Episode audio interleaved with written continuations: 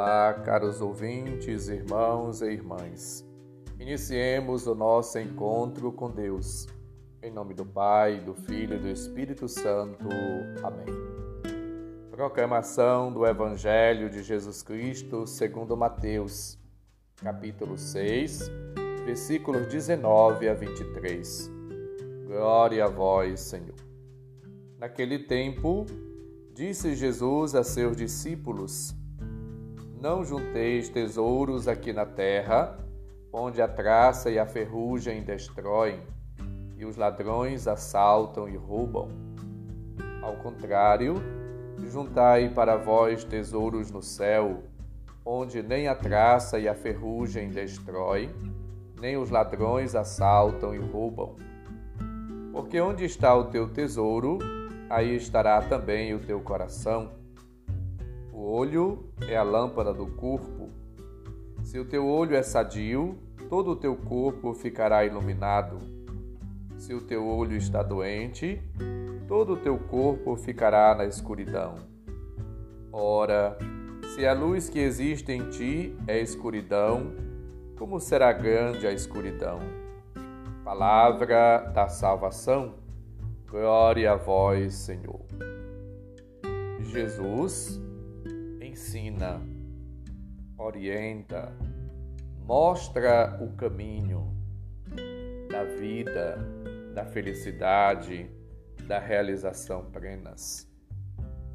As palavras de Jesus proferidas há pouco ensina-nos a importância de colocar toda a nossa esperança, a nossa confiança, a nossa vida naquilo que é eterno. Os bens, o dinheiro, as coisas, tudo tem um sentido e um valor e uma importância social. Não podemos viver uma vida apegada, presa, escrava às coisas materiais, aos bens, ao dinheiro. Aonde está o teu tesouro, aí também está o teu coração. Ou seja, o que é que motiva você, eu, a cada um de nós a viver, a agir e a fazer as coisas? Somos movidos, guiados, conduzidos pela caridade, pelo bem, pelo amor ou somos movidos pelo dinheiro, pela ganância, pelo desejo de possuir sempre mais e mais. É necessário ter as coisas para viver bem. A moradia, o trabalho, a alimentação, o vestuário, o bem-estar social. Precisamos e necessitamos de tudo aquilo que é fundamental para a subsistência humana, para a prática da caridade e do bem. Entretanto, não devemos viver uma vida presa, apegada, escrava das coisas materiais. Jesus mostra para nós e para os discípulos a importância da propriedade, da casa, dos campos, dos bens, conforme Marcos 10, 29 e 30, Lucas 8, 3, 10, 38, Marcos 2, 15 e Lucas 19, 18. Somos chamados a viver e agir sempre na graça, na força, no Espírito Divino, no amor a Deus e ao próximo.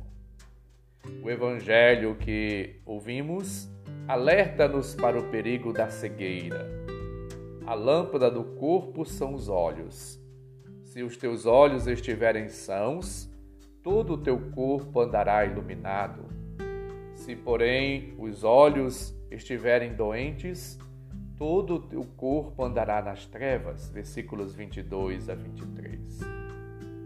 Estas palavras de Jesus, portanto, alerta-nos a respeito da doença dos olhos que é a ambição.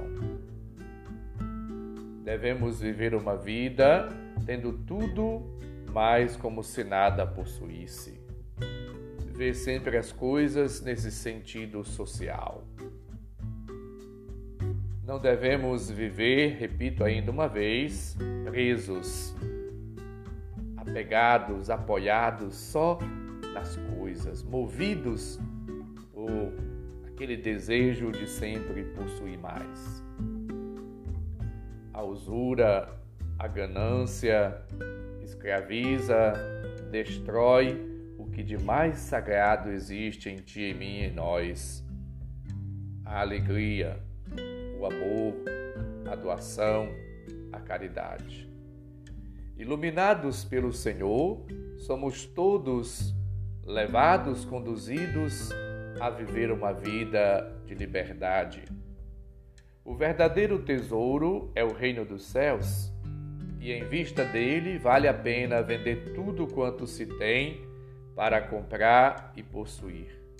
O reino torna-se visível no seguimento de Cristo, numa vivência da pobreza evangélica, buscando sempre um tesouro no céu. Mateus 19, 21 céu como lugar do depósito e de reapropriação do tesouro, a vida eterna no céu, a felicidade, o bem-estar, o reino de Deus, o reino dos céus. O discípulo deve viver sempre buscando a comunhão com Deus e com a comunidade, com as pessoas. Os discípulos sabem que, à luz da palavra de Deus, somos todos chamados a viver uma vida nova, alegre, feliz, dedicada, na liberdade e na luz do Senhor. A luz do mundo, somos todos chamados por Cristo a testemunhar, ser luz, ser sal da terra, viver uma vida sob a luz de Cristo. Viver buscando os valores, as virtudes, aquilo que realmente dá sentido e provoca a vida. Jesus é a nossa luz. Ele deve nos iluminar sempre. Seu exemplo, seu testemunho de vida humilde, pobre, casta, deve motivar-nos também a viver uma vida desapegada, uma vida livre a pobreza interior, o dom total de si mesmo,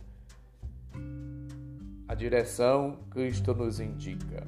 Confiar na providência divina, viver uma vida, portanto, em Deus e encontrando nele a paz e a felicidade. Ó oh, feliz pobreza! Bendita seja o dia em que, vendo-nos perfeitamente desapegados de tudo aquilo que nos aprisiona, seremos ricos de nosso Senhor, da sua vida em nós, do seu divino coração, vivendo e reinando em nós, nos nossos corações.